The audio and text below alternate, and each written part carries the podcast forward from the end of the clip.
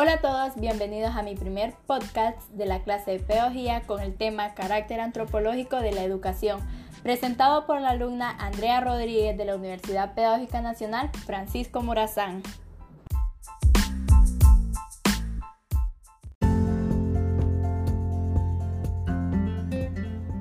Iniciaré recordando los conceptos importantes que nos lleva a la antropología de la educación. ¡Comenzamos! ¿Qué es la antropología? Es el estudio del ser humano desde el pasado, presente y futuro, observando los cambios que tienen en la parte biológica, social, el lenguaje y su cultura. ¿Qué es educación? Es un proceso cultural y de aprendizaje para el desarrollo de competencias. Entonces, la antropología de la educación consiste en el estudio del ser humano como ser educando, conociendo y aprendiendo los valores, motivaciones y pautas de los que se están educando viendo cómo el contexto influye en el aprendizaje del alumno.